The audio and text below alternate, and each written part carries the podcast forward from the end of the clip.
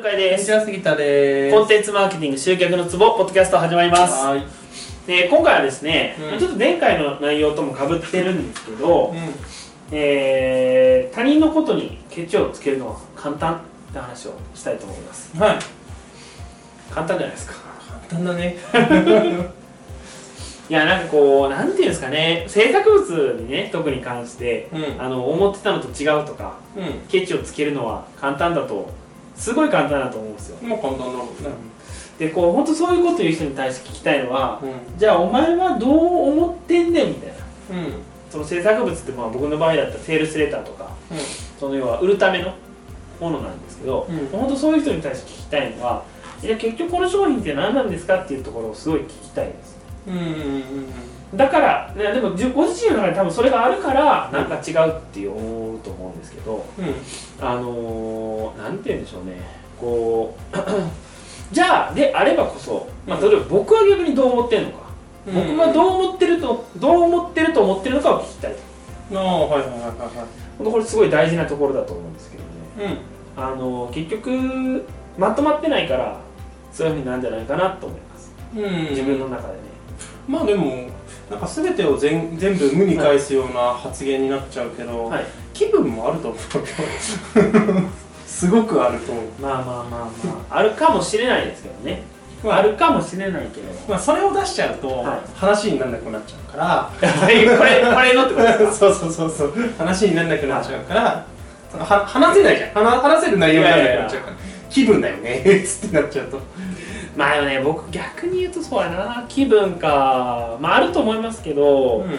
気分で判断したらあかんと思う。あそれはもちろんそうだと思う。絶対そうだと思なんとなくこれっぽい。いう？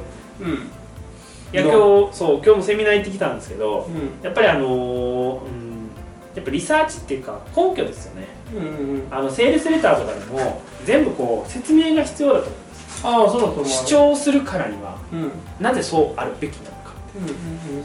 なんかその少なくとも、まあ、例えばノリと勢いで生きてる人もいるけど、はい。でもそれはそれでさあのーノリと勢い大事な時もあるし、まあね。なんかそれを覆さなければ別にいいと思うのよ、はいノリでこれでいいって思ったら、それを貫き通してくれれば別はいにそれはそれでいい,、いいしはい。なんかそのフェアであればいいと思うねそのノリと勢いがね。ノリで向井君行こう。向井君で行こうみたいな時にちゃんと守ってくれればそれはそれでこいつは全然分かってくれてないけど一応俺のこと分かってくれてるみたいな。なんかそういうなんかそれはあると思うんだよね。いやーだからこうなんていうかな。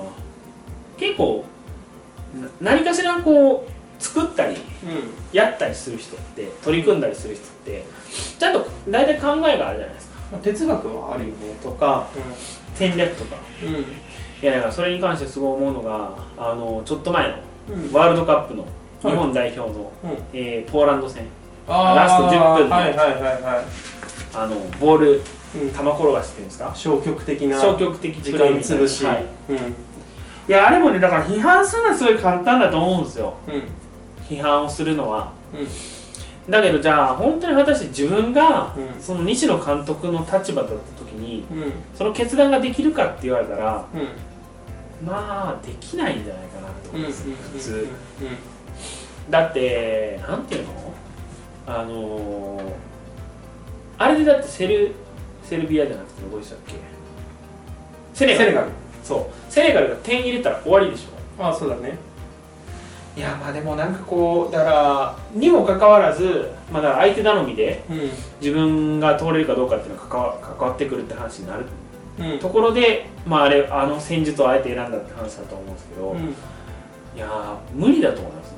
常人だったら、うん。だって失敗したら絶対叩かれますもんだって成功して叩かれてんグループリーグ突破してうん。叩かれてんから言わんやって話だと思うんですよもし仮にあれが失敗してたあの賭けが。うん。そこに関してはまあなんかなんだろうな。汲み取って叩いてる人ももちろんいるし、はいはいあのその最後まで戦ってほしくないみたいな、っていうのももちろんあると思うし。単純に叩いてる人ももちろんいると思うんだけど、いやそのだから最後まで戦ってほしいっていうのもよくわかるんですよ、うん。だけどねそれって割とこう精神論な気がするんですよね。ああまあね。あのー、あれと一緒ですあの戦艦大和の沖縄特攻みたいな。うん。あのなんか何だっけあれ。多分帰ってくる石油がなかったんですよね。うん。帰ってくる責任はなかったけど今しか行く時がないっつってこうなんかその海軍とかの会議の中では、えなんかえマジで行くのみたいなこと内心みんな思いつつ誰も言い出せなくて決まったっていう、でボコボコにされて沈んだっていう、そういう話なんですけどその大和の特攻は、うんそれと同じ感じをします。だそれはその当時は要は言えない感じだったと思うんですけど、その要は いや最後まで戦うべきだって言ってる人は、そそうさせるあれを持ってるっていうかうん。なんていうんですか。べき論で言うじゃないですか、うんうんうん、べき論で言うと正論ではありますよ、うん、正論では、うん、だけどそれで結局負けたら元も子もないじゃないですか、うん、もちろん、だからなんかなんかなーと思います、うん、いやつまりなんかその結局最終的に勝ちゃいい話じゃないですか、うんうんうん、汚いやつ使っちゃダメですよ、ルールの中でねもちろん。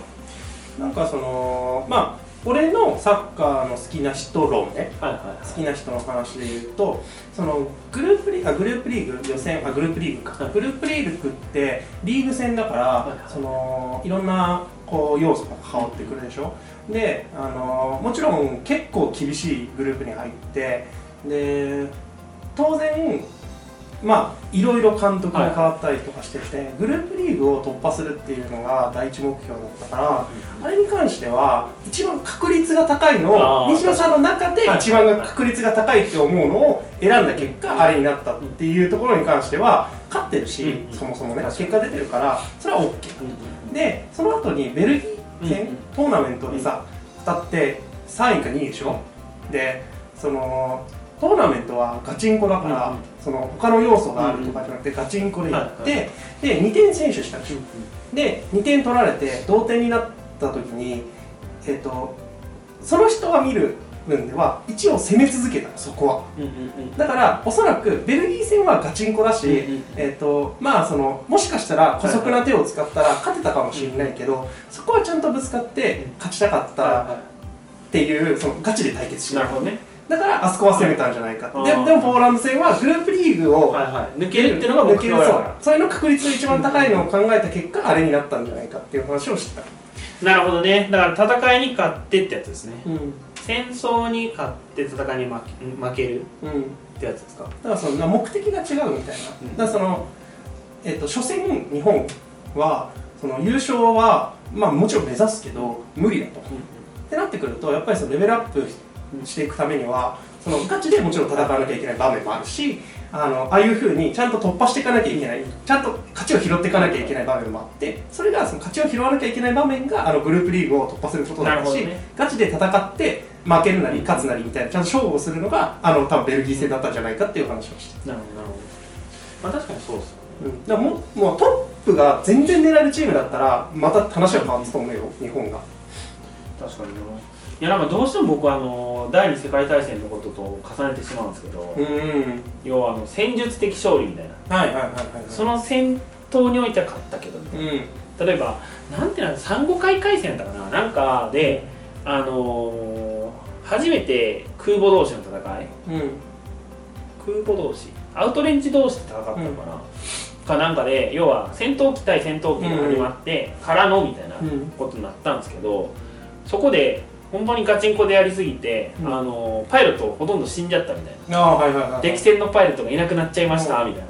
で戦闘には勝ったんですよ、うん、えーと、相手の空母何隻か沈めてみたいな、だ戦闘には勝ったんですけど、結局それはあくまで戦術的な短期的な目線でしかなくて、あの次の戦い、戦争長いじゃないですか、だからそのもうエースパイロットが軒並みダメになったんで、そこから次からボコボコにされるっていうアメリカの、えー、と戦闘機うん。いやだからねまあなんつうかな。いやだからそのあのー、簡単ですよ。部外者からすればね、うん、もっと頑張れっていうのは、うん、だけどっていう話だと思うんですよね、だからそういうのがなんか日本人的には欠けてんじゃないかなってすごい思ったりするねうん確かにね。うん。だから特にマーケティングとかって戦略の部分で、特にその集客とか売り上げにも結構直結してくるところなんで、うん、あのやっぱり本当何度も繰り返しになりますけど、うん、全体像っていうかこう引いた目っていうか、あこうここは負けてもいいけどみたいな、うん。うんうん、こうちょっと全体最適みたいなのをやっぱり意識しないといけないんじゃないかなって、うんうんうん、そのためにはあのー、なんて言うんでしょうこう多少の批判はあったとしても、うん、こうゴールが何かってことをきちんと定めてそれに向かうべきなんじゃないかなって、うんうんうん、すごく僕は思いました、うん、いろいろね、はい、まあ反されると嫌だからそうっす。本当本当。すぐ叩く。